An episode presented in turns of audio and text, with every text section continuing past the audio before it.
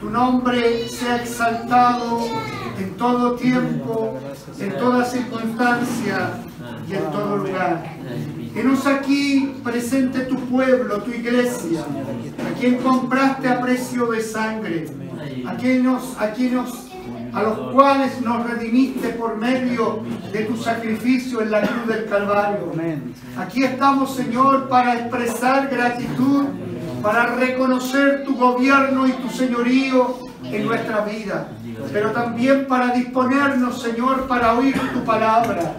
Ayúdanos, Señor, a que nuestro entendimiento pueda abrirse en esta mañana, la comprensión y la revelación de tu palabra pueda traer libertad, pueda traer consuelo, fortaleza y edificación. Bendícenos, Señor, y permite que los que estamos presentes nos nutramos de toda riqueza espiritual que tú demandas y que tú, Señor, otorgas a todo aquel que te busca. Bendice esta sala, bendice este lugar. Señor, desbaratamos toda artimaña de las tinieblas en contra de tu pueblo. Permítenos, Señor, que la unidad del Espíritu aflore en nosotros, llevando cautivo todo pensamiento extraño.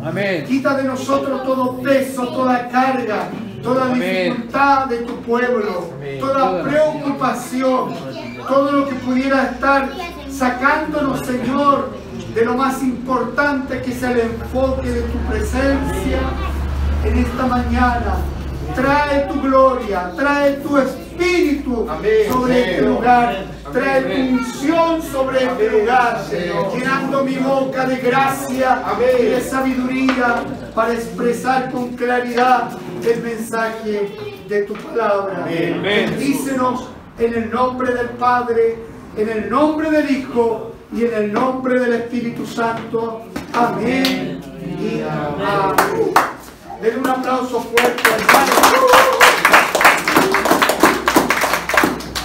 y saluda a su hermano. Tiempo para saludarnos. Bendito es Jesucristo.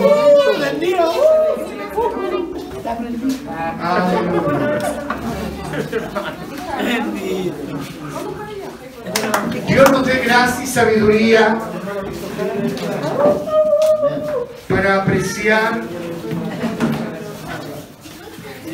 lo que usted y yo tenemos. Amén. Para que entendamos su buen propósito con el hombre y la mujer de Dios.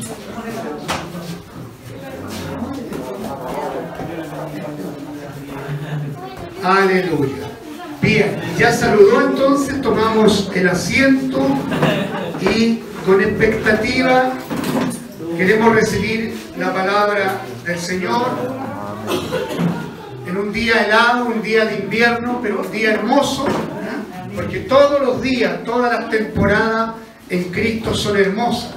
Dios nos dé sabiduría para poder eh, valorar cada temporada y terminemos, ¿no es cierto?, de, a veces de las quejas, porque por lo general el ser humano somos quejumbrosos. Eh, siempre encontramos algo que no está bien, no funciona. Si, si, no está la salud bien, falta la economía. Y si la economía está mal, la salud, o sea, la economía bien, la salud mal. Y así, todas estas cosas que son parte de la vida nos van dando a entender cómo debemos ser como cristianos. La palabra dice que en todo tiempo uno debe alabar y reconocer al Señor.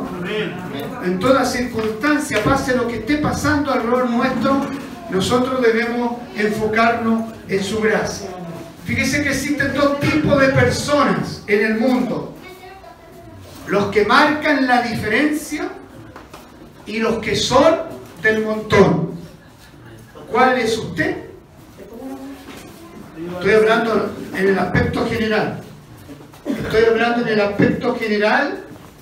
¿ah? No solamente en el mundo cristiano, porque esto se replica para la iglesia. En la iglesia también existen cristianos que marcan la diferencia y cristianos del montón.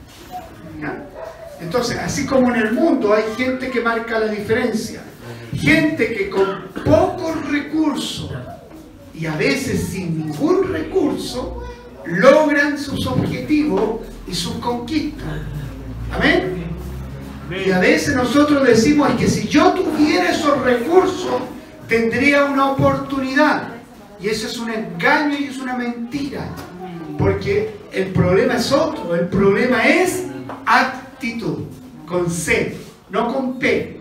Actitud. La actitud para enfrentar la adversidad, las dificultades de la vida, los gigantes que se levantan, las montañas que tenemos que atravesar, con una actitud correcta, yo puedo convertirme de esclavo del pecado a conquistador de reinos. Amén. Amén. Vuelvo a repetirlo.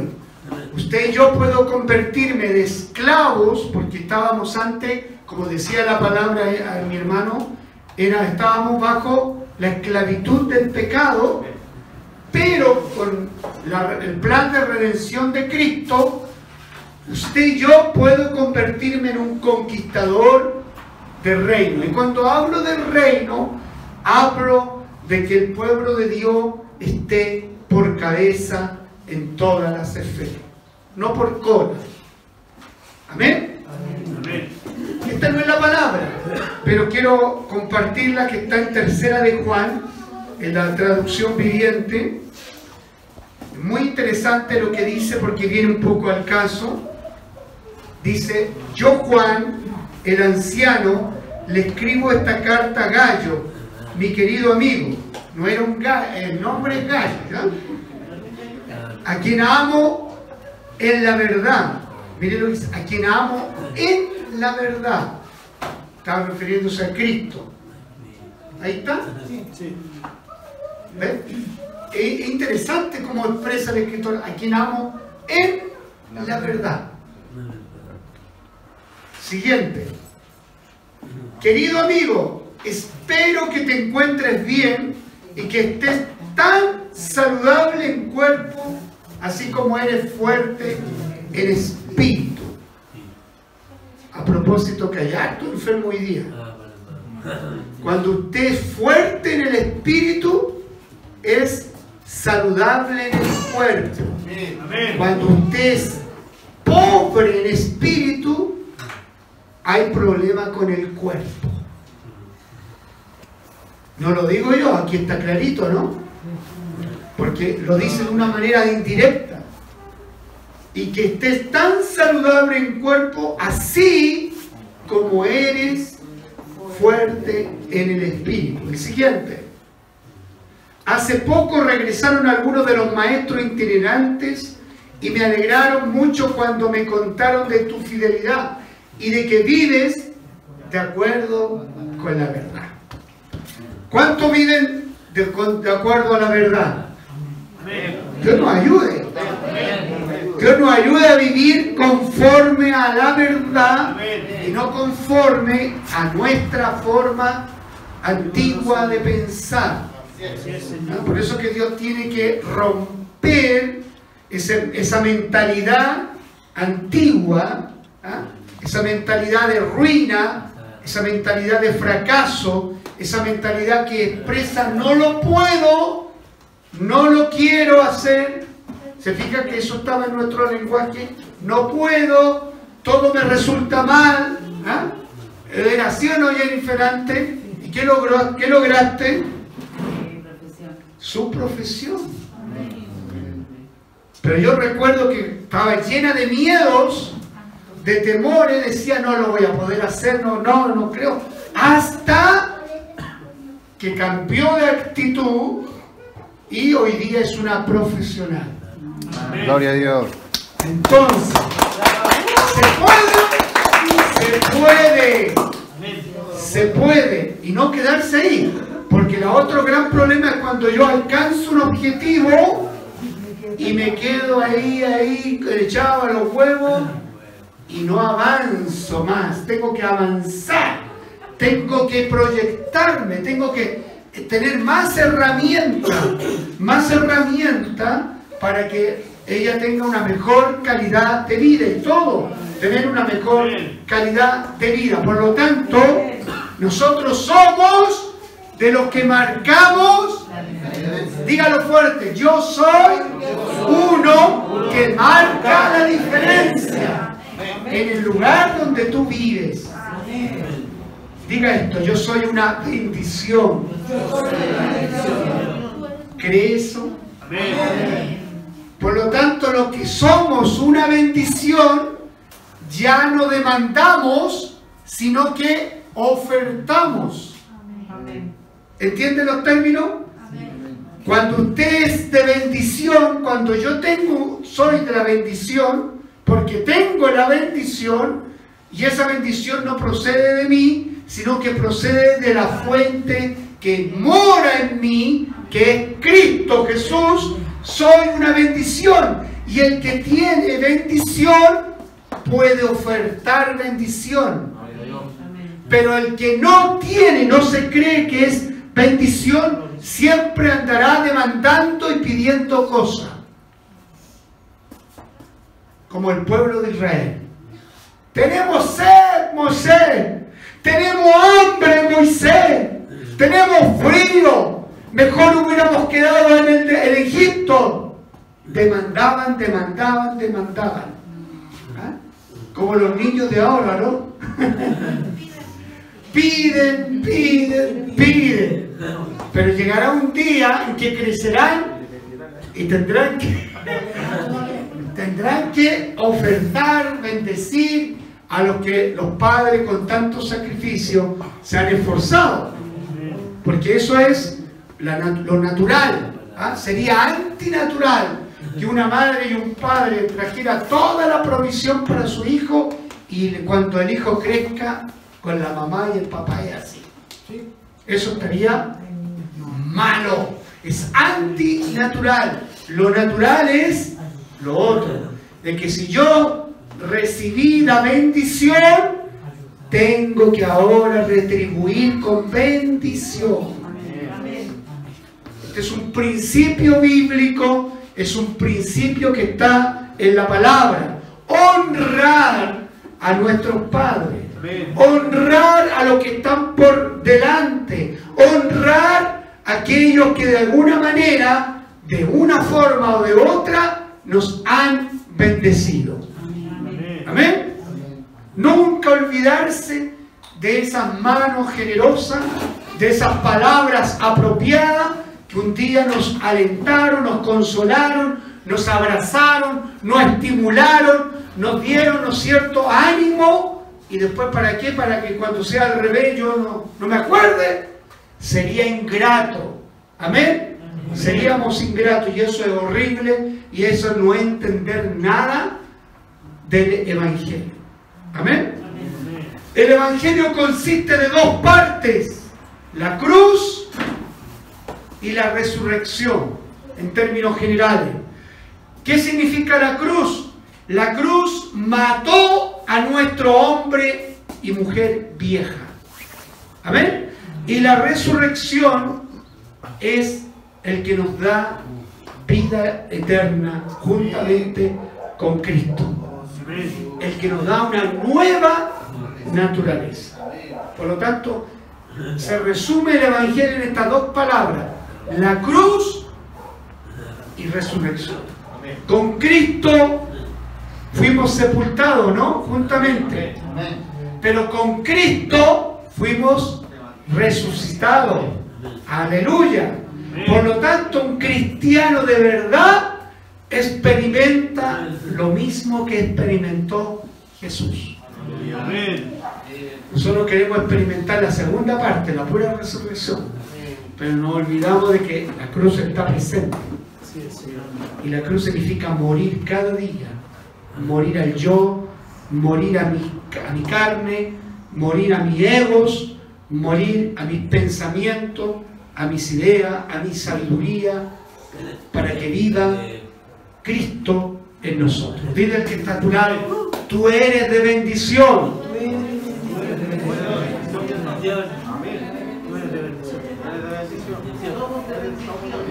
Exactamente, somos de bendición. El punto es, hay que creerlo y hay que aplicarlo. No se quede con creerlo. Porque el gran problema de la iglesia es que no lo aplicamos. Amén. Y como no lo aplicamos, no vemos la gloria del Señor. ¿Mm? Por ejemplo, si yo le preguntara a corto tiempo, en la semana recién que termina, ¿a quién ha bendecido usted? Estoy hablando en términos generales. Desde lo espiritual hasta lo material. ¿Ha bendecido a alguien? Amén. ¿Se da cuenta? Cuando uno es de bendición, es una fuente inagotable. Mire, entrega, recibe. Mientras no entregue, no recibo. Estoy hablando, no se vaya para la parte material nomás, en todos los aspectos. Si usted quiere crecer espiritualmente, hable de Cristo a alguien. Traiga una palabra de consuelo a alguien. Y ese alguien puede ser su mamá, su papá, puede ser una persona muy cerca de usted. Un hijo. Un hijo. Amén. Amén. Porque el que es de bendición no estará nunca ocioso. Siempre estará viendo donde no hay bendición y como usted de bendición, usted puede ser el aporte. Amén. Amén. Bendito sea el Señor. Éxodo capítulo 1, versos 6 al 14, la nueva traducción viviente. Esa es la palabra que el Señor trae para nosotros. Esta introducción tiene que ver con lo que vamos a hablar. Esta introducción de cómo Dios opera en el hombre y en la mujer para unirse a un hombre y ese Dios glorioso trazar un propósito en la vida de un hombre y de una mujer.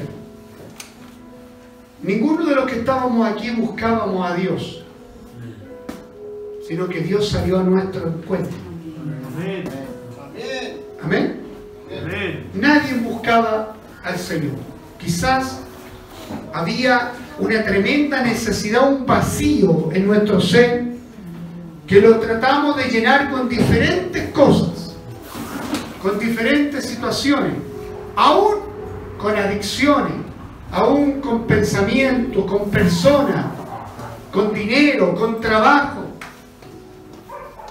Pero nada de esas cosas podían llenar completamente nuestra alma. Hasta que aparece el Señor. Y el Señor para que aparezca en nuestra vida tiene que llamarnos la atención. ¿Y cómo llama la atención el Señor?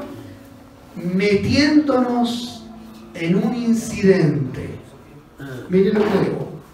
En, lo que hoy día para usted puede ser un incidente de su vida. Una enfermedad, un quiebre de matrimonio, una necesidad material, algo que a usted lo detuvo en su caminar, porque usted y yo íbamos por la vida sin ver, sin oír y sin percibir. Porque eso es lo que le pasa a mucha gente hoy día, ¿no? ¿Cuánta gente transita en el mundo sin ver, teniendo ojo y no ve? Sin oír, teniendo oído, no oye. Y está esperando que el propio Dios abra el cielo, descienda, se revele y le diga, oye, te he estado hablando todo este tiempo y tú no has reaccionado. ¿Cuán equivocado estamos? Porque en todo el acontecimiento de tu vida y de mi vida, ahí estaba Dios. Pero no lo veíamos, no lo oíamos, no lo percibíamos. Se fija que hay gente que percibe eh, potestades sin ser cristiana. ¿A quién le pasaba eso? Mi hermana le pasaba. Mi hermana sentía mucho ruido, mucha presencia extraña en la casa. A mí no me pasaba eso, pero a mi hermana me pasaba. Entonces, yo deduje después que mi hermana era más perceptible que yo. Pero ella lo atribuía, ¿no es cierto?, inmediatamente a que lo estaban penando y cosas por el estilo. Pero cuando una persona percibe cosas, aunque vengan del otro lado, ya eso es una persona perceptible al espíritu. Amén. Yo tuve que ser quebrantado para entender que Dios me estaba llamando. Como el hijo pródigo. El hijo pródigo se dio cuenta y vuelve en sí cuando le faltó. Amén. Yo no sé cuándo tú reaccionaste y volviste en sí, en qué circunstancias volviste en sí, qué es lo que estaba pasando en tu día a día.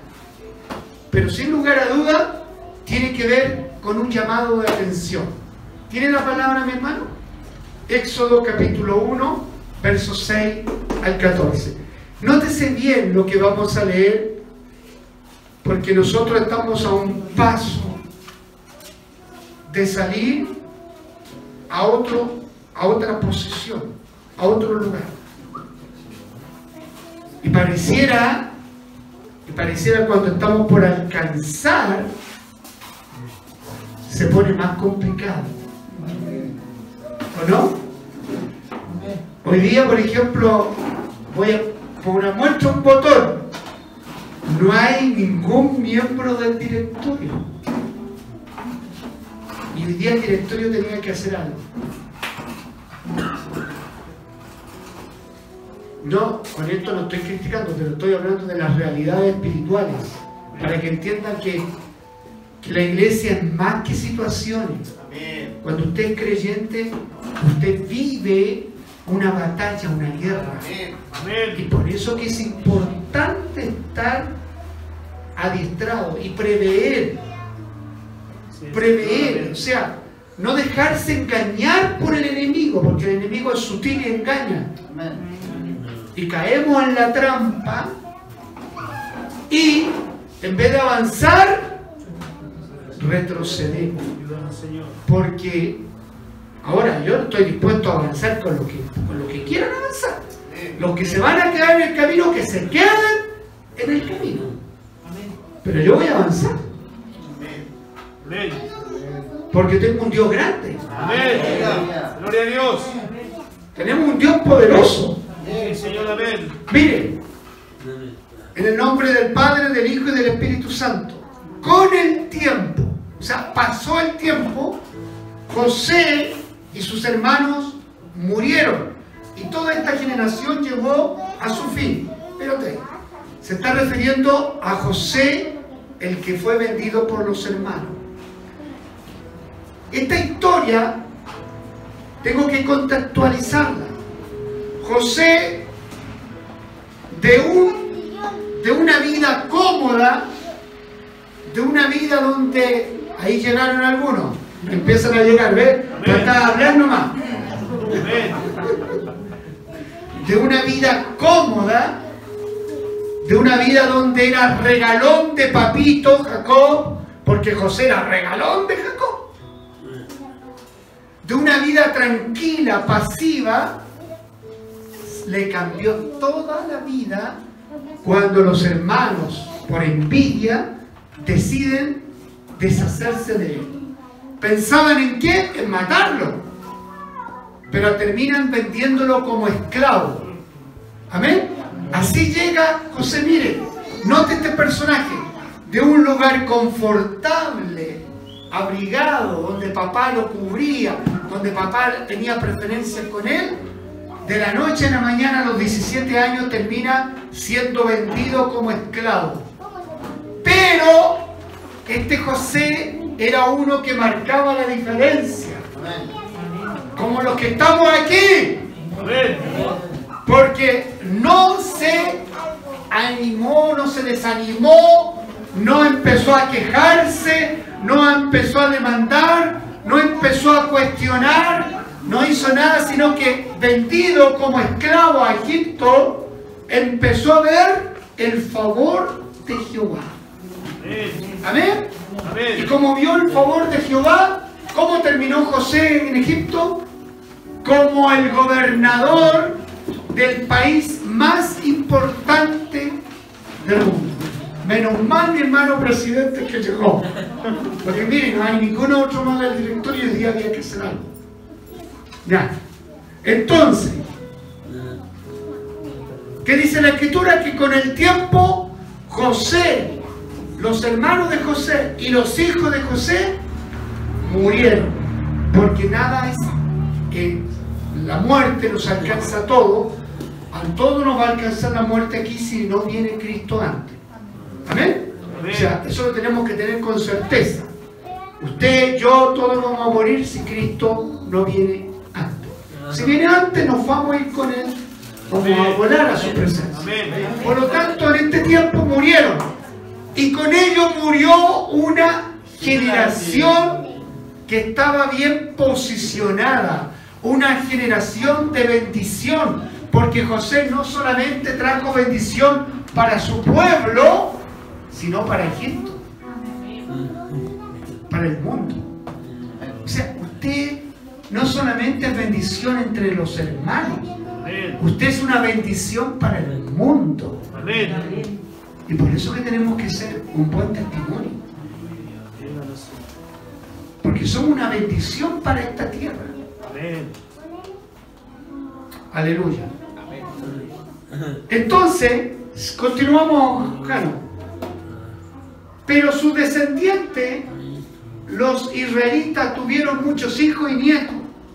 De hecho, se multiplicaron tanto que llegaron a ser sumamente poderosos y llenaron todo el territorio, porque esa es la bendición. ¿La bendición tiene que ver con números? Sí. Aunque nos duela y nos cueste entender. Por eso tenemos que cuestionarnos si somos de bendición. Pues. ¿Qué pasó? Tuvieron hijos y nietos. Eran tan fuertes las mujeres hebreas que parían una, parían dos, parían tres, cuatro, cinco, siete hijos. Pero Dios estaba con ellos. Amén. Amén. Y creció Israel en un país extraño, en una nación extraña, pero bajo la protección del faraón de aquel entonces, porque el faraón de aquel entonces vio que José era especial. Y hay un capítulo, Reina Valera, Génesis capítulo 37, a ver si no me equivoco, si parece que fue el 37. Vamos a buscarlo acá. Tengo las manos congeladas. Se me devuelve un poquitito.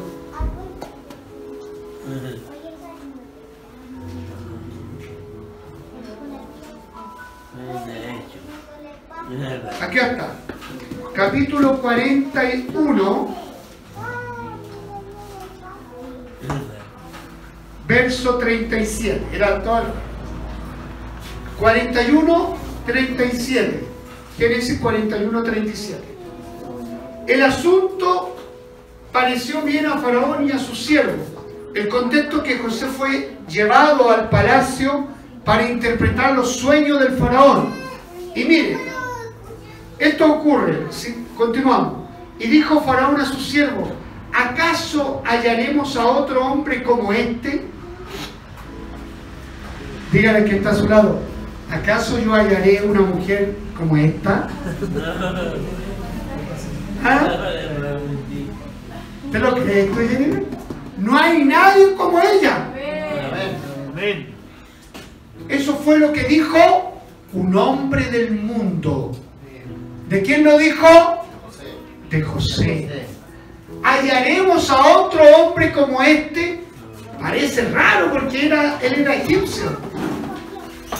En quien esté y reconoce en quien esté el Espíritu de Dios, hasta el propio mundo da testimonio de que el que marca la diferencia mora en él y en ella el Espíritu de Dios.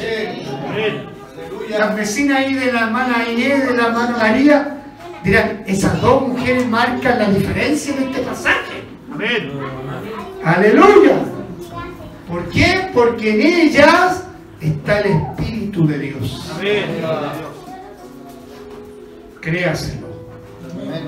Cuando yo me, empodero por fe de eso, luego lo vivo y lo experimento. Y cuando usted lo experimenta, le voy a decir, lo pasa mucho mejor. José lo vivió. ¿Y cómo pasó en la cárcel José? ¿Cómo lo pasó en la cárcel José? Bien. Fue prosperado, lo pusieron a cargo de todos los presos. Yo me recuerdo cuando yo pasé en la cárcel también, al, cuarto día ya me estaba preocupado de enseñar a leer. Yo quería enseñar a leer ahí. Ya me había olvidado que iba a salir luego, porque al parecer iba todas las señales indicaban que iba a estar por un buen tiempo. Entonces ya no me eché a morir ni a llorar, sino que dije algo tengo que hacer útil aquí. Y como me gusta, siempre me gustó la educación, la enseñanza, dije, aquí hay compañeros en la cárcel que no saben leer y escribir, le voy a enseñar. Alcancé a estar un día enseñando. Cuando el Señor abrió las puertas y pude salir al séptimo día de ese lugar. Por eso, hermano querido, aproveche y disfrute la bendición que está sobre usted. Pero tiene que usted cambiar su mentalidad. Porque si usted tiene una mentalidad todavía de esclavo, siempre va a estar quejándose de la vida.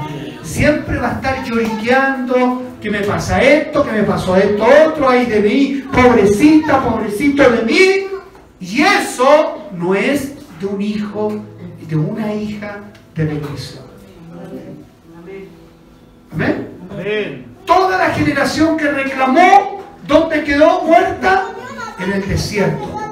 Solo Josué y Caleb entraron porque eran distintos, diferentes, porque marcaban la diferencia, porque eran de bendición, porque veían con bendición, porque pensaban, soñaban, hablaban la bendición. Siguiente versículo. 39. Y dijo Faraón a José, pues que Dios te ha hecho saber todo esto, no hay entendido ni sabio como tú. 40. No se necesita mucho. Tú estarás sobre mi casa. ¡Wow! Y por tu palabra se gobernará todo mi pueblo. Solamente en el trono seré yo mayor que tú.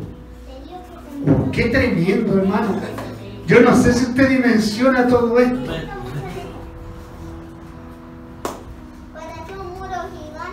¿A quién le ha pasado esto en su trabajo? Amén. Amén. Que te distingan, Mira, dice la casa. Mira, dice un sol. Porque tu vida es una bendición donde tú vayas. Volvamos a Génesis 1, 6 al 14, donde está la palabra.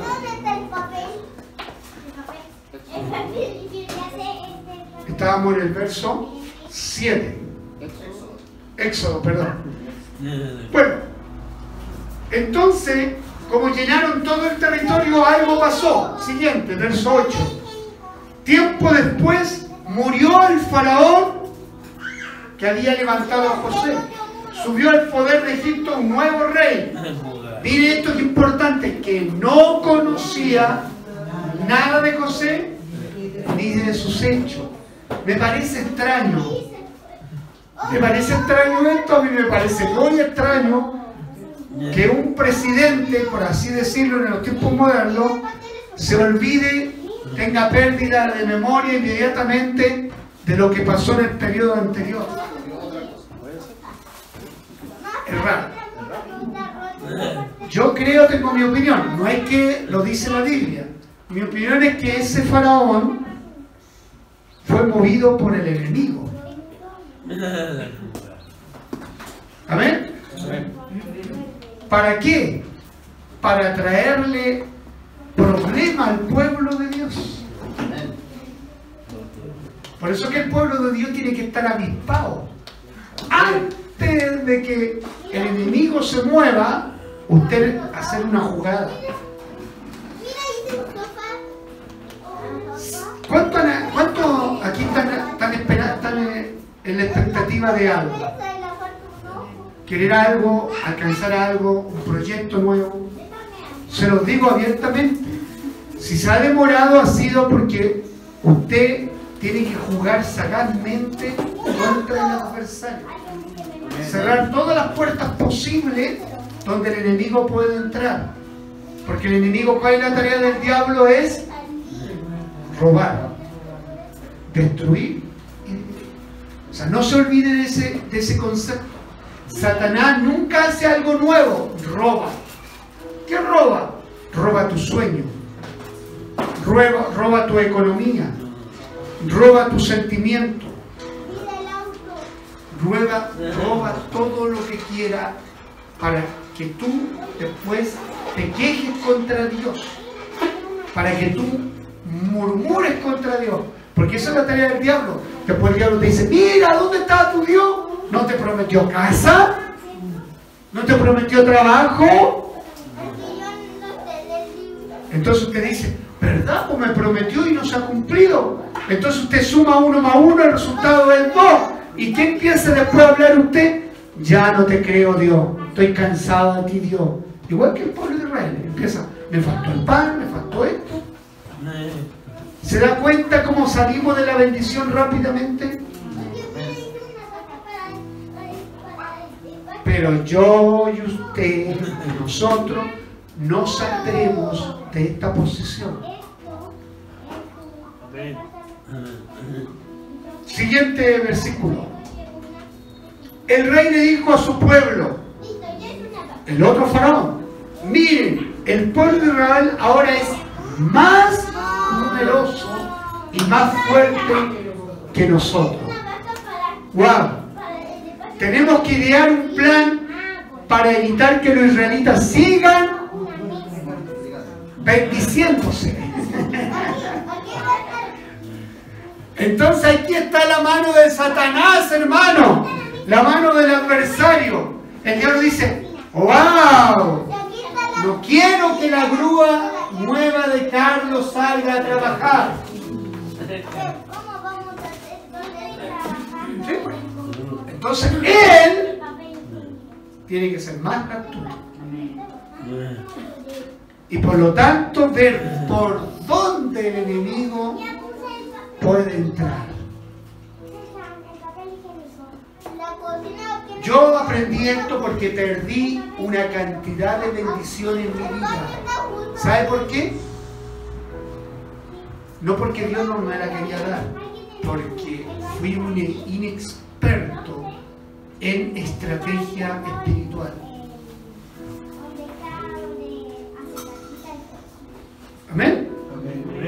Esto es como el tablero del ajedrez. El diablo te mueve una pieza y tú tenés que mover la otra pieza. Pero si Dios está contigo, tú le vas a hacer jaque mate. Por eso, hermano, mire, ¿Dónde vamos a poner el lo que nos pasó como iglesia, nos cambiamos y de pronto se acabó la plata. Ni tenía plata allá ni teníamos plata nosotros. Entonces, había que hacer algo. ¿Me entiendes? Porque nos podíamos haber quedado de brazos cruzados y no hacer nada. Pero había que contrarrestar el ataque del enemigo. Porque ese es un ataque del enemigo. Dios toma todos los medios para que esta iglesia, esta organización no alcance el propósito del Señor. Tenemos enemigos desde afuera y lo más triste es que tenemos enemigos dentro de la iglesia.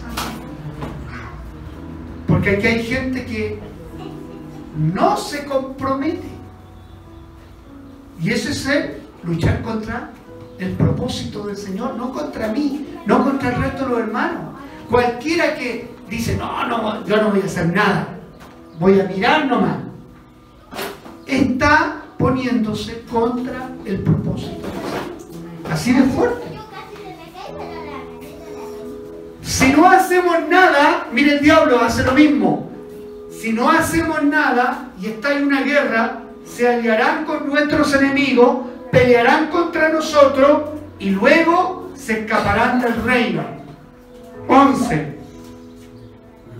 Por lo tanto, los egipcios esclavizaron a los israelitas y les pusieron capataces despiadados a fin de subyugarlos por medio de trabajo forzado. Los obligaron a construir las ciudades de Pitón y Rancé como centro de almacenamiento para el rey. 12. Sin embargo, cuanto más los oprimían, más los israelitas se multiplicaban y se esparcían, y tanto más se, alarmaban los egipcios. 13. Por eso los egipcios les hacían trabajar sin compasión. Y el último, les amargaban la vida, forzándolos a hacer mezcla, fabricar ladrillo y hacer todo el trabajo del campo. Además, eran crueles en todas sus exigencias. Fíjese, note lo que voy a decir. Con José, con José, el pueblo se multiplicó, prosperó. Pero se murió José y el pueblo comenzó a perder la visión porque no habían líderes idénticos a José. Eso es lo que pasa cuando se muere un pastor, un líder de una determinada organización. La iglesia se muere. Y eso es lo que yo quiero que nos pase aquí. Amén. Pero vivir harto, pero si me muero antes. ¿Habrá alguien en esta sala un sucesor? ¿O una sucesora? ¿Seguirán viniendo si el pastor no está?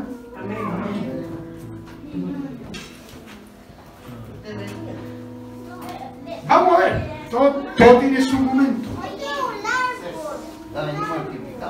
Mire, Israel con José alcanzó la posición correcta en el tiempo correcto para ser un pueblo de bendición.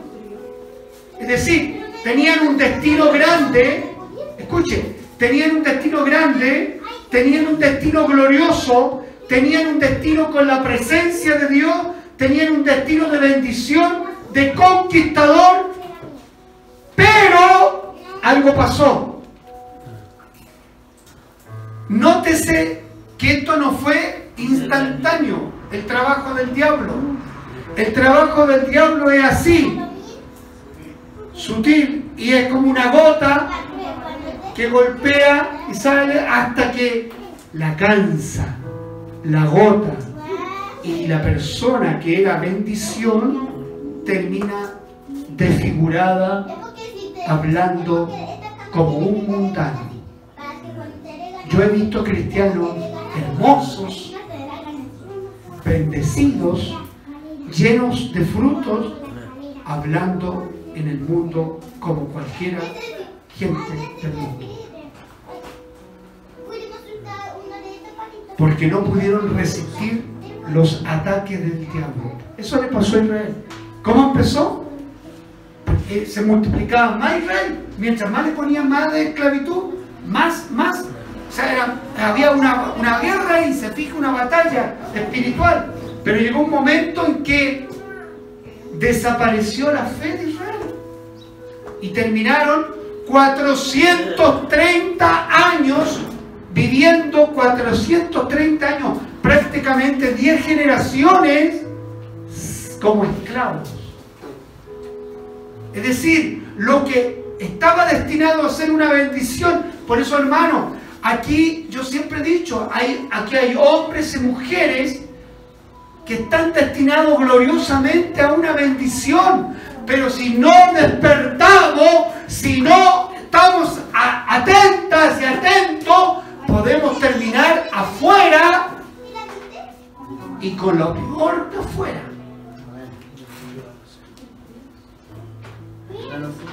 Por eso que tenemos que estar unidos en el espíritu y ser inteligentes, ya no estar, esto no es un juego, el Evangelio, la iglesia no es un juego. La iglesia es un lugar de guerra.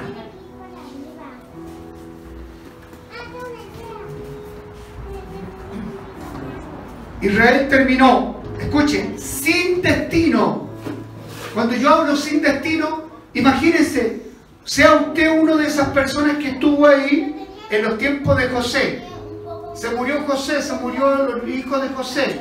Usted ya es un ancianito y empieza a ver que las generaciones que se van levantando ya no hablan de Dios.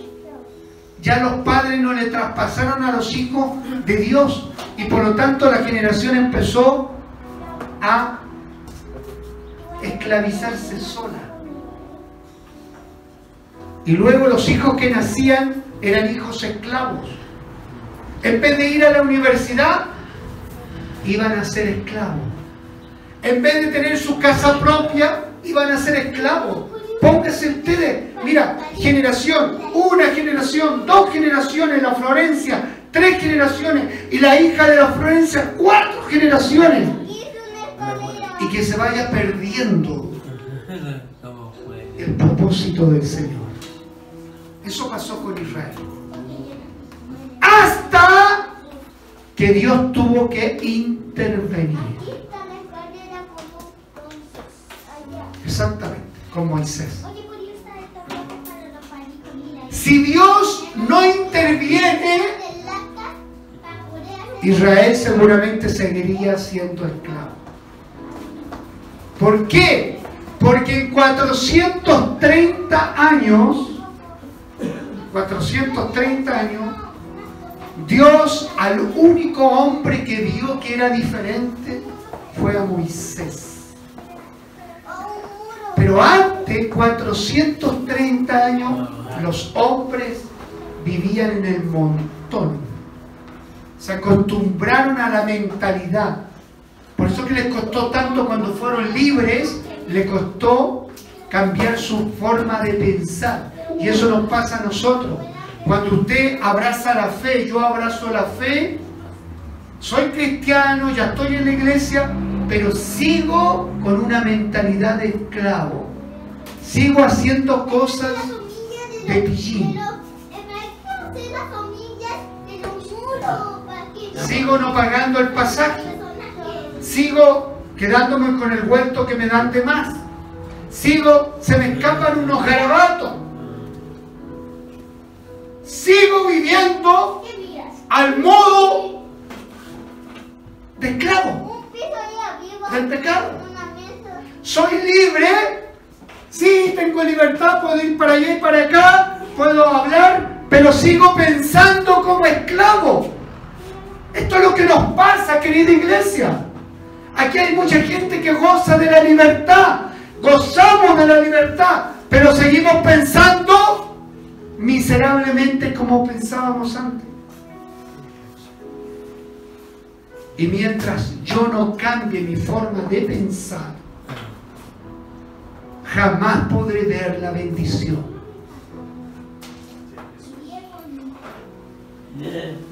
Cambia tu forma de pensar, dile al que está a tu lado. Cambia tu forma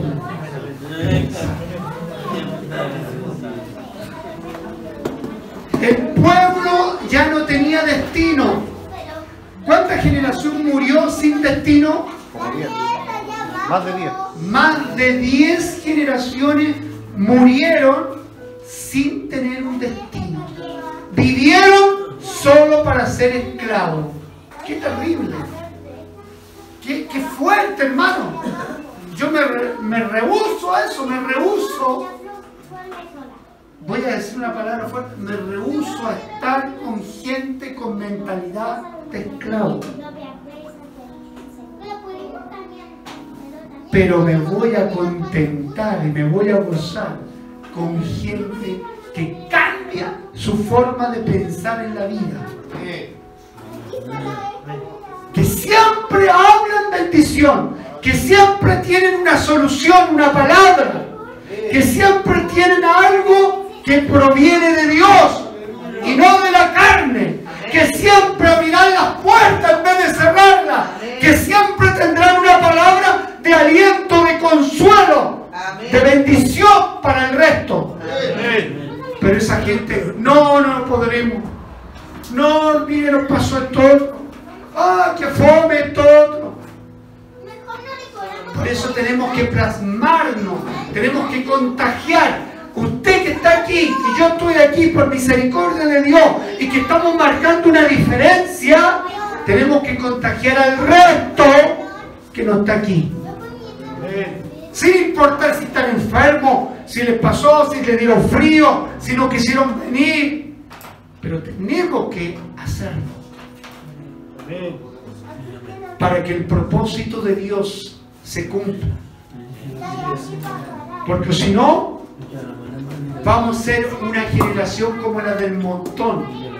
Y Peñaflor seguirá sin posibilidad alguna de conocer al Dios vivo. Alabado sea Cristo. Por lo tanto, este, este pueblo fue un pueblo que no tenía destino, un pueblo que no, no estaba la presencia de Dios con ellos, un pueblo que vivió bajo maldición y esclavizado por los egipcios. ¿Cuándo ocurre esto? Cuando yo no tengo una identidad. ¿Y por qué no tengo una identidad? Porque no he conocido al Dios vivo. Cuando uno conoce al Dios vivo, adquiere una nueva identidad. Miren, y se lo voy a graficar. ¿De qué manera Dios tuvo que intervenir? El hermano Jaro dijo a través de Moisés. Vamos al capítulo 3 del mismo libro. Capítulo 3 de Éxodo, verso. Hola, mi hermano.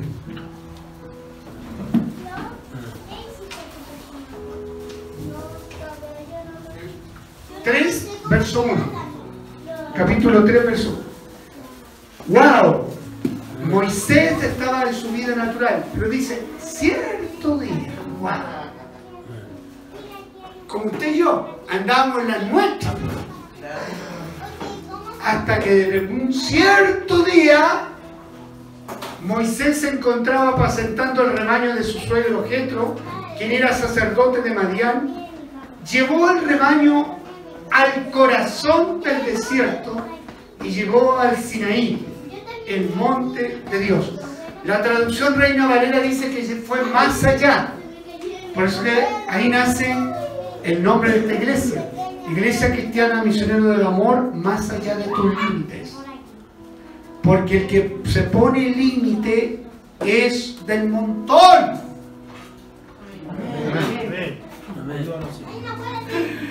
Señor, cuando alguien no se pone límites, marca la diferencia. Moisés no se puso límite. Decidió ir más allá a un lugar que él nunca había visitado, un lugar en que nunca había llevado las ovejas de su suegro, corrió un riesgo, ¿por qué?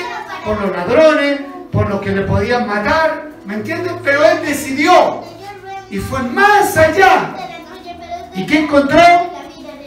Tuvo una visión, una zarza que ardía, que es lo que yo llamo el incidente que Dios prepara para decirle al hombre y a la mujer que todavía no entiende que es Dios, oye, estoy aquí. Porque eso es lo que hace Dios con nosotros. Porque somos medio lentos para poder percibir a Dios. Entonces Dios tiene que hacer algo fuerte para que te des cuenta y yo me dé cuenta es Dios. ¿Te das cuenta, yo? Dios está ahí moviendo el piso para que yo entienda que Dios me está llamando. Moisés se quedó mirando lleno de asombro porque aunque la salsa estaba envuelta en llama, no se consumía. ¿Es raro eso, no? Es raro. La lógica, la razón me dice que la salsa tenía que consumirse. Y él estuvo seguramente varios minutos y no se consumía. Y eso, la curiosidad, lo llevó a un encuentro con el Dios vivo. Dijo, esto es increíble. Se dijo a sí mismo, ¿por qué esa salsa no se consume? Tengo que ir a verla de cerca. Wow. Cuando el Señor vio que Moisés se acercaba para observar mejor, Dios lo llamó desde el medio de la zarza, Moisés, Moisés. Aquí estoy respondiendo él. Y como cualquier encuentro, cuando alguien no conoce a otra persona, como Dios es tan prudente, tan caballero, se presenta. Él se presenta. ¿Cómo se presenta? El siguiente verso, el 6. Sí, pasemos de, de largo. Ahí está. ¿Cómo se presenta?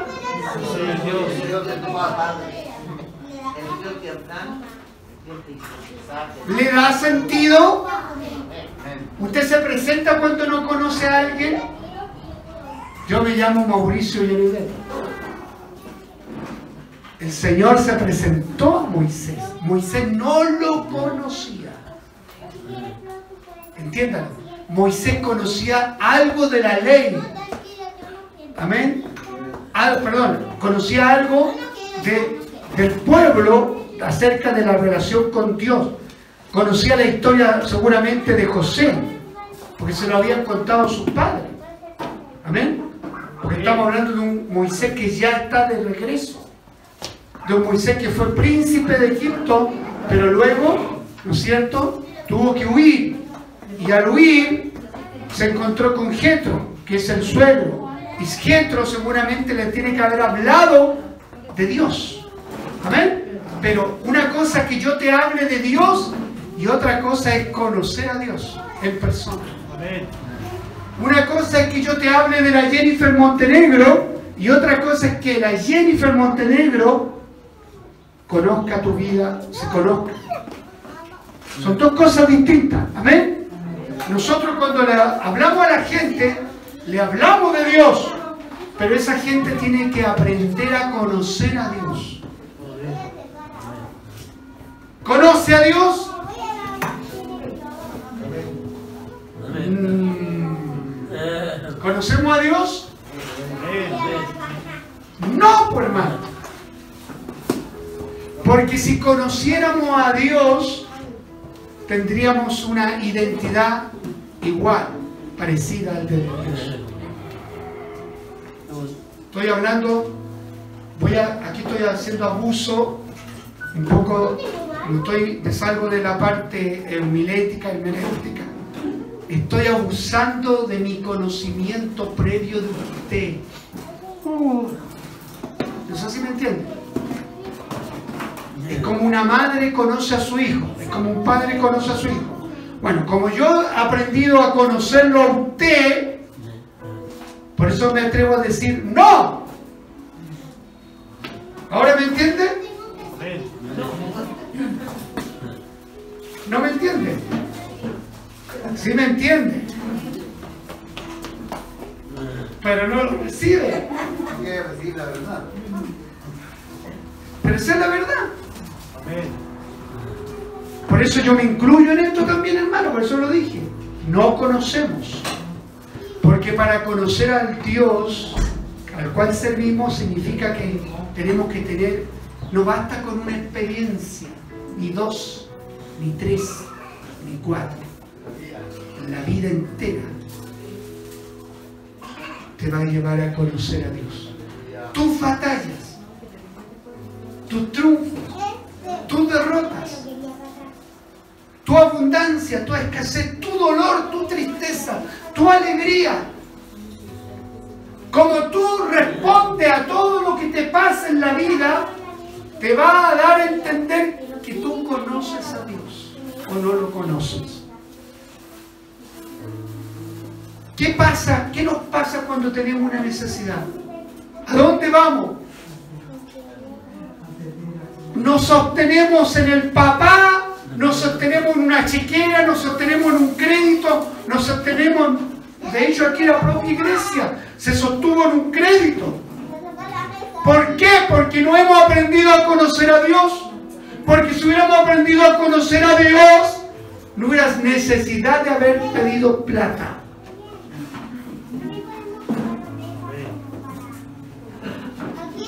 Me estoy autopredicando.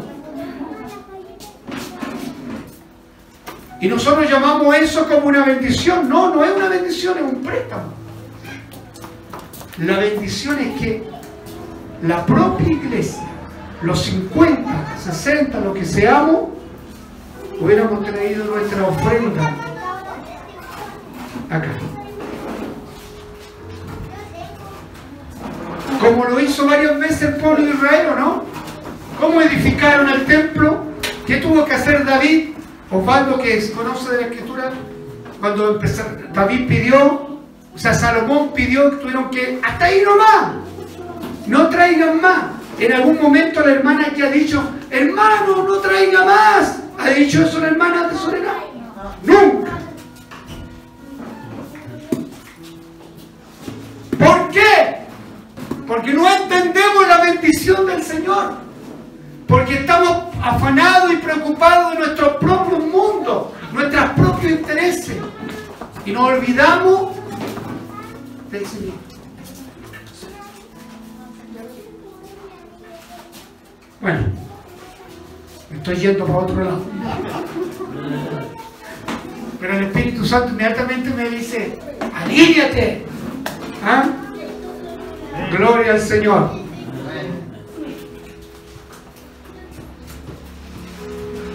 Lo sobrenatural de Dios que está en ti y en mí no es para ti solamente, es para compartirlo. Yo tengo que compartir con amor, con generosidad, con fidelidad, no solamente mi mundo espiritual, sino mi mundo material.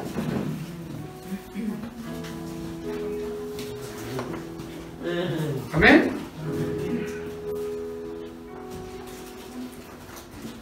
Yo no sé cuántos saben la realidad del que está a su lado aquí. Y ahí yo me doy cuenta que somos mezquinos, egoístas, individualistas. Porque en esta sala deben haber un montón de necesidades, pero ni las conocemos. Y hay otra gente que no está en esta sala que tiene necesidades y no las conocemos. Entonces, cuando yo hablo que yo soy una bendición, ¿soy realmente una bendición? Si todos hiciéramos nuestra parte, seríamos como la iglesia primitiva, no habría ni un necesitado.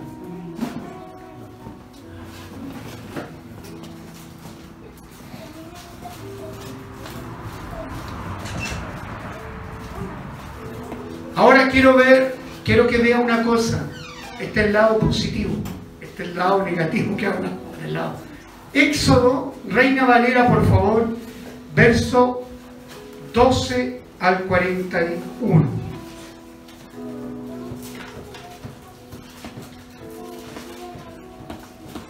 Hay tantas cosas, hermano, porque yo le quiero decir una cosa, con alguien conversé este tema, que cuando Dios mediante estemos allá, el proceder vamos a ser distinto, vamos, vamos a proceder de una forma distinta, llegando allá. Y eso significa correr a la velocidad de Dios, correr de acuerdo a lo que Dios está haciendo con nosotros. Tenemos que alcanzar a Dios. ¿Qué dice? Fíjense cómo ve Dios, esta es la mirada de Dios con respecto a ese pueblo que sale con una mentalidad de esclavo. Esto es lo que dice Dios. Y pasados los 430 años, en el mismo día, todas las huestes de Jehová salieron de la tierra de Egipto. ¿Qué les llama la atención? Nos dice, salieron el mismo día todo el pueblo. No dice esclavo, no dice fracasado. ¿Qué dice? Huestes. ¿Qué es lo que es una hueste? Ejército. Es un ejército con disciplina, obediente, militar, de conquistar. Amén. Si no está la disciplina en nosotros, la disciplina de ofrendar, la disciplina de diezmar, la disciplina de amar, la disciplina de tener bendición, de ser generoso, nunca vamos a conquistar nada aquí en Peñaflor. Así es. Y yo mejor me voy para la casa y voy a otro lado. Pero si yo adquiero disciplina para ser en obediencia y vivir de acuerdo a su verdad, lo que decía Juan en la tercera carta a Gallo decía, me contento porque vives en la verdad. ¿Se acuerdan que le hice la pregunta, ¿usted vive en la verdad? No, pues no vivimos siempre en la verdad. Porque en esta iglesia se ofrenda, se diezma, se ama, se tiene misericordia, se bendice. Esa es la realidad de esta iglesia. Y si usted no está de acuerdo con la realidad de esta iglesia, hay otras iglesias, hay otros lugares. Y si no quiere ninguna iglesia, no esté en ninguna iglesia. Ese es el cambio que vamos a tener. Aunque me quede con uno. Pero con uno empezaré. Porque si no, nunca vamos, mire, Dios lo ve como hueste. Pero ¿cómo dice? ¿Eran huestes de la realidad? ¿Eran huestes? No. En la realidad no eran huestes, salieron esclavos. Porque cuando estuvieron en, en el desierto, empezaron a quejarse. Reclamaban a cada rato a Moisés. Pero Dios los mira como huestes. Porque eso es lo que visualiza Dios en ti y en mí. De esclavo a conquistador. De fracasado a victorioso. De derrotado a triunfante. Pero algo tiene que hacer el hombre. Algo tiene que hacer la mujer. No todo lo hace Dios. Dios hace lo imposible, pero yo haré lo posible. Y lo posible es que nadie, nadie, no es capaz de bendecir, de no tener nada para bendecir. Como dijo Pedro, no tengo plata ni oro. Aleluya. Mas lo que tengo te doy. Amén. Si usted no tiene plata, tiene la riqueza espiritual. Amén. Orará, pedirá, proclamará la bendición. Orará por aquellos hombres que están en el trabajo. Señor, si yo no tengo nada, oraré para que este hombre gane. Oraré para que este otro hombre tenga bendición. Oraré para que este otro hombre y el otro y el otro y todo tengamos bendición. Amén. ¿Podemos hacer algo todo? Sí. Uno aportarán y el que no tiene orará, doblará rodilla Amén. hasta que los cielos se abran Aleluya. para ver la bendición. Entonces conquistaremos no solamente ese nuevo lugar, conquistaremos un nuevo lugar. Pero tenemos que cambiar nuestra forma de pensar. Ayúdanos, Señor. Aleluya. Gloria a Dios. Bendito sea el Señor. Amén. Aleluya. Dígale que está a su lado, Dios te bendiga.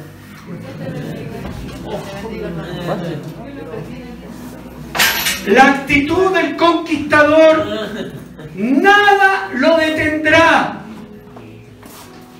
El que es conquistador y conquistadora nada lo detendrá, ni desierto lo va a detener. ¿Por qué? Porque tiene una mentalidad nueva, porque tiene una identidad nueva. Fíjese, vamos nuevamente, Janito, a Moisés, capítulo 3. Porque yo le digo que Moisés partió como nosotros, no tenía identidad, porque mire lo que dice. Cuando el Señor se presenta, 3, capítulo 3, verso 5, me parece. El siguiente, el 6, ya lo leímos el 6 también, el 7. El 7, mire lo que dice. Dijo luego Jehová, bien he visto la aflicción de mi pueblo que está en Egipto, y he oído su clamor a causa de sus exactores, pues he conocido sus angustias. Entonces, nos vamos a saltar al capítulo 4 de Éxodo.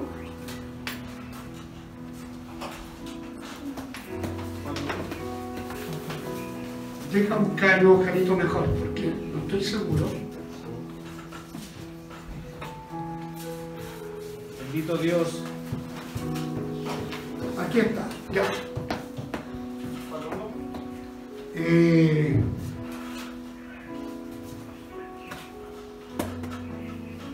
cuatro uno.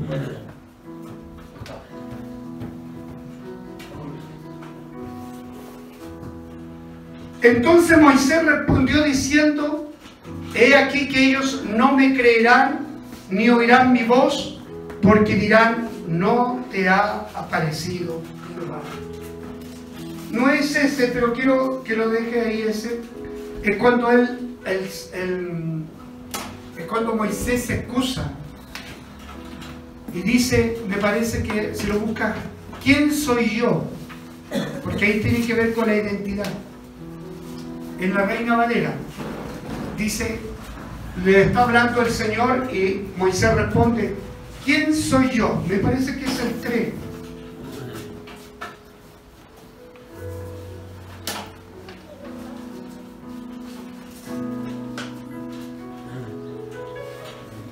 ¿Cuánto diez?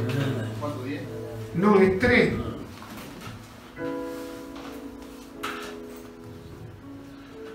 Aquí está, 3, 11. Sí.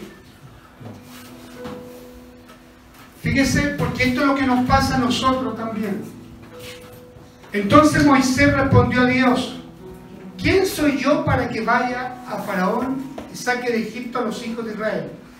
Si usted lo analiza naturalmente, no lo vea espiritualmente, analícelo naturalmente, tiene razón. ¿Tiene razón o no? Si yo le dijera, hermano Francisco, tiene que ir a donde Gabriel Boris mañana y llevarle un mensaje. Francisco podría decir, argumentar razonablemente, decir, pastor, ¿quién soy yo? Yo soy un- una oveja. Usted, pastor. ¿Es razonable lo que respondió Moisés? Es razonable. Porque acuérdense que ya no era, ya no era la situación la misma. ¿Qué pasaba al ir al faraón? Faraón era el que lo había amenazado de muerte. Moisés tuvo que huir porque a causa de haber matado a un egipcio, ¿no? Entonces, cuando uno dice, ¿quién soy yo? Es porque no tiene clara la identidad que tiene.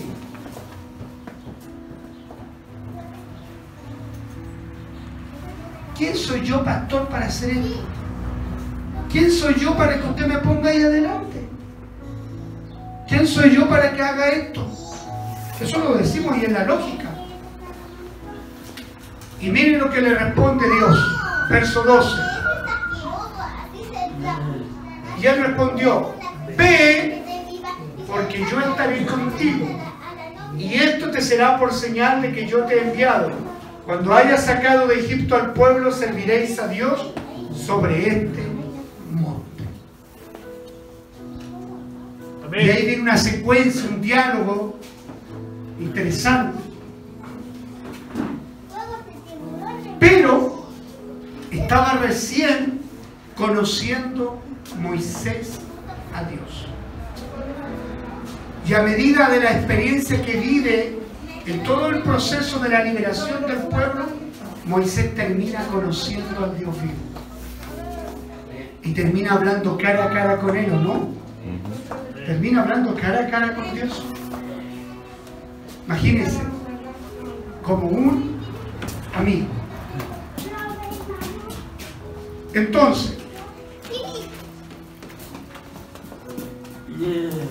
Dios, para cambiar la historia de una nación, de, una, de, un, de un pueblo como Peñaflor, o si usted quiere cambiar la historia de su familia, se requiere de uno.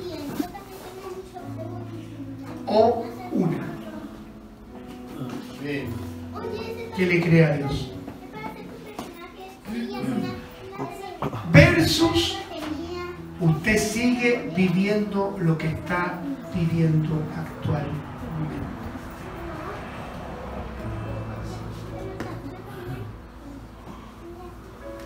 No quiero ser más directo. ¿Vivimos la plenitud de Cristo?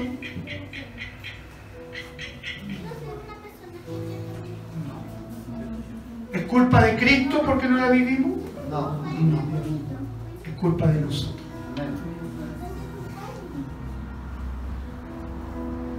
Porque estamos apegados a nuestra mentalidad antigua. Y usted ve a su compañera y a su compañero, lo ve exactamente igual. Cambia su forma de pensar, no lo ve así. ¿Me entiende? Usted se desespera y dice, no hay por dónde esta mujer cambie o este hombre cambie. Yo sé que lo piensa.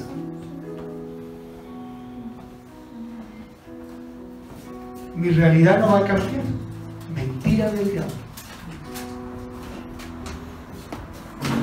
Amén. Dios.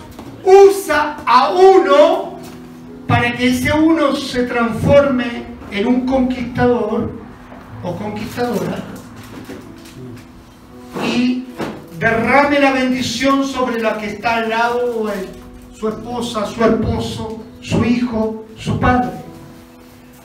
Y la pregunta es, ¿cómo lo hace? ¿Cómo lo hago? Con lo que tú, escuche bien, con lo que tú tienes. Pregunto, ¿qué tienes?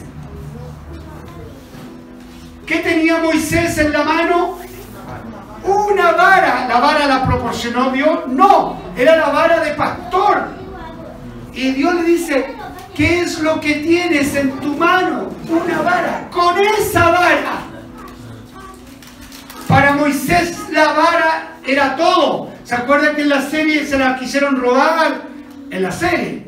¿ah? Se la quisieron, se la robaban, qué sé yo, porque pensaban que la vara era la milagrosa. Y no, se estaba muy equivocado. Porque Dios es muy especial. Después que hace la otra señal, ¿cuál es? La vara se convierte en serpiente. ¿ya? Pero después dice, mete tu mano y sácala. ¿Y qué, cómo sacó la mano llena de lepra? ¿Qué le quiso decir? Que con vara o sin vara voy a estar contigo. Amén. Gloria decir, alguien no tiene nada aquí.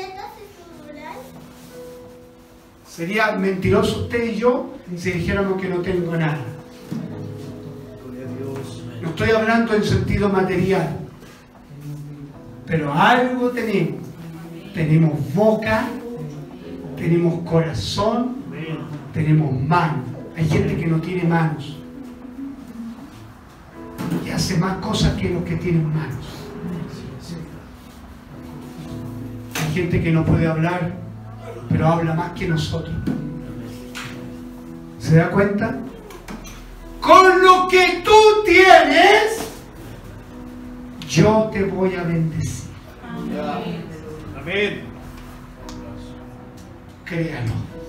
En el nombre del Señor. Por lo tanto, bendice a los demás, porque fuimos llamados a ser de bendición. Ama, bendice, comparte lo que hay en ti, porque tú eres la voz de Dios para este tiempo, no para mañana, para este tiempo. Tú y yo somos la voz de Dios. Y saquemos el máximo de nuestro potencial que está en nosotros. La Jennifer nunca se iba a imaginar que iba a convertirse en una profesional. Lo hizo, lo logró. ¿Habrá algo imposible para el resto? No, pues. Entonces, hermanos, nosotros nos vamos de aquí. No sé cuándo, pero nos vamos. Y cuando lleguemos allá, lleguemos con una mentalidad nueva. Porque si llegamos con la misma mentalidad de la que teníamos acá, hasta el lugar no hacía, fíjense en la mañana estaba, yo llegué y estaba todo cerrado con candado porque se, se echó a perder el, los que estuvieron aquí la noche anterior, qué sé yo, se les quebró la llave. Y estaba mi hermano Juan Carlos de las 9 de la mañana. Después llegó Francisco, mi hermana Anita, después llegó Alejandro. Y llamaron a la hermana Marley, le mostraron hasta los candados. Y la hermana Marley, no, si son esos los candados, no importa, se equivocó.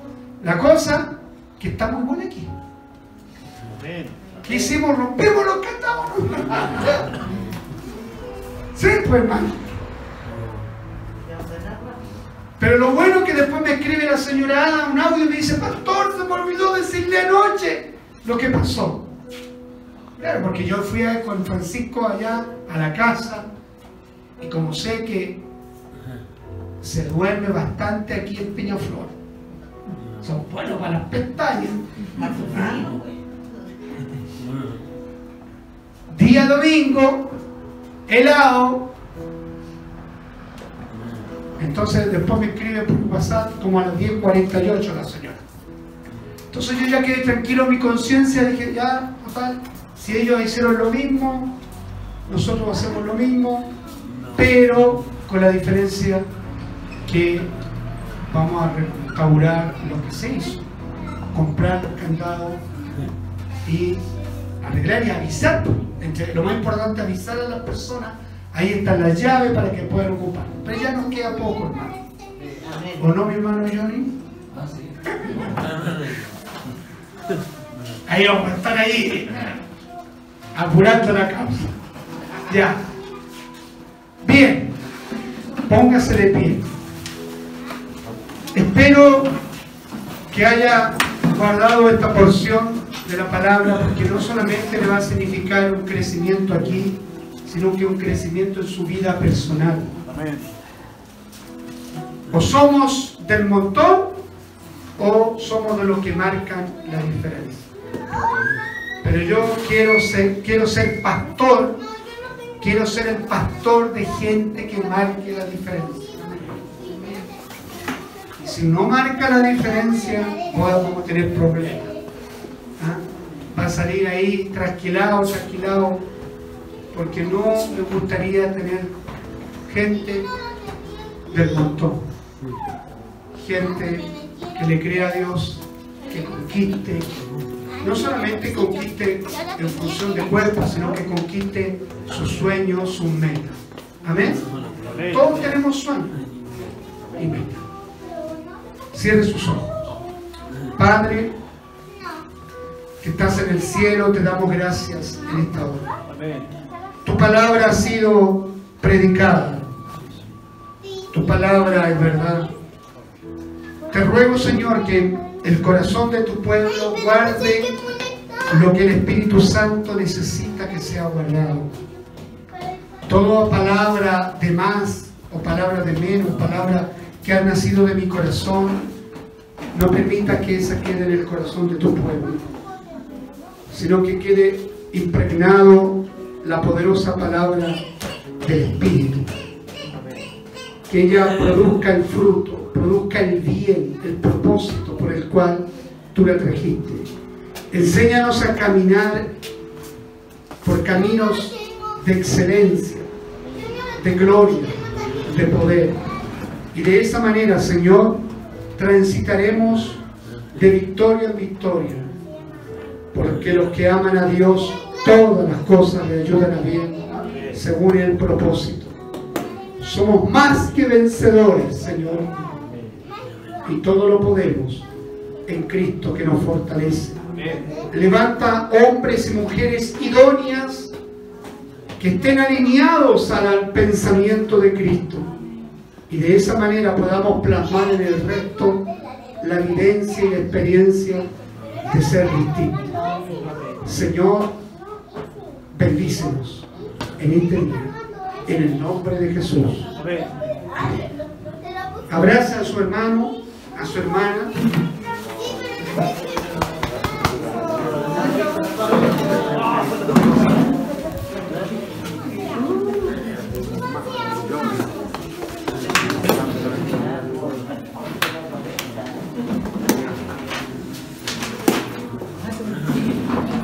Gloria al Señor.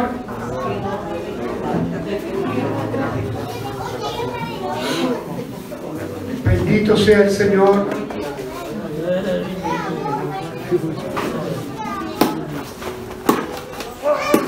Gracias Jesús. Gracias Señor. Si no conocemos a Dios, jamás podremos conocernos nosotros. Y al no conocernos nosotros, jamás sabremos de lo que somos capaces de hacer. Cuando uno conoce a Dios, se conoce. Y cuando uno se conoce, es capaz de hacer cualquier cosa para Dios. Porque conoce a Dios. Amén. Se pone valiente, se pone osado. Así nos ponemos cuando conocemos a Dios. Cuando no conocemos a Dios, somos cobardes, mm, somos lentos para actuar. Bien, tome asiento. Vamos a preparar la ofrenda. Eh, gracias a Dios que esté aquí él. Yo sé que anda súper cansado, pero de eso se trata, más allá de los límites. Él está marcando la diferencia porque él pudo haberse quedado en la casa. ¿Con una bendición? Sí. Cuéntale el tiro.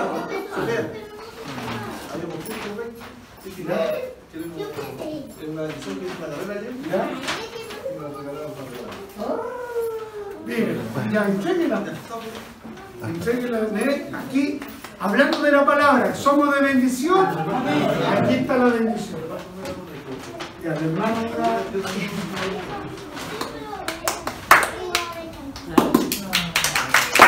Gloria al Señor.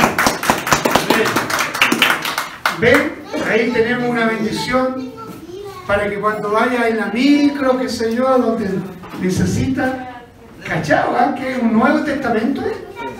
Un Nuevo Testamento. Útil, en miniatura. Gloria a Dios. que yo tengo la vista, pero perfecta. Pero una bendición, hermano. Todo lo que es de Dios es bueno. Bien, aviso de esta semana. El martes está el hermano Osvaldo aquí. Porque yo ya terminé mi ciclo. Le queda a él terminar. Le quedan dos martes. Este martes y el próximo. ¿Ok? Siete y media de la tarde el discipulado. Así que todos invitados para la última parte. Y el domingo, el culto general todavía acá a las 11 de la mañana. ¿Quién va a orar por la ofrenda? ¿Usted, mi hermano? Nosotros le vamos a estar informando a través del hermano Francisco por las redes sociales cualquier gracia, mi hermano.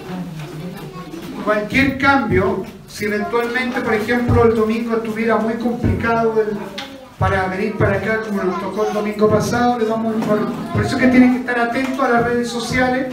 Ahí está, tenemos el canal para informar acerca de los avances, de todo lo que está pasando eh, la iglesia del Señor. Amén. Bien, vamos ahora. Un aplauso fuerte entonces. Estamos poniendo término al servicio, hermanos. Dios le bendiga. Lo estamos viendo el martes. la- ah, el martes las mujeres. Se me estaba olvidando las mujeres. Eh, esperando que nuestra hermana esté recuperada.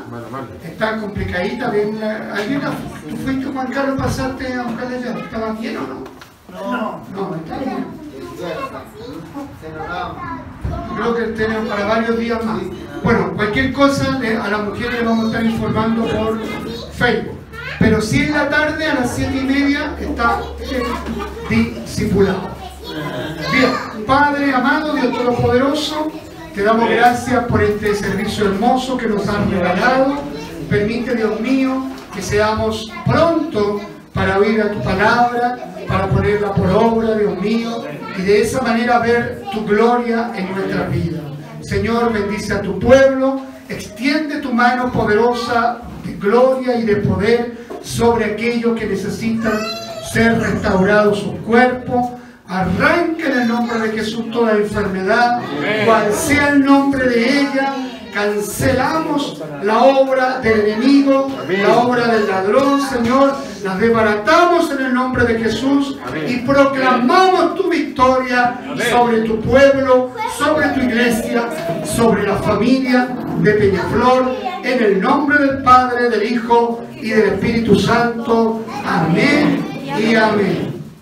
Gloria a Dios, gloria a Dios, gloria a Dios para. Que Dios le bendiga, despídase de su hermano.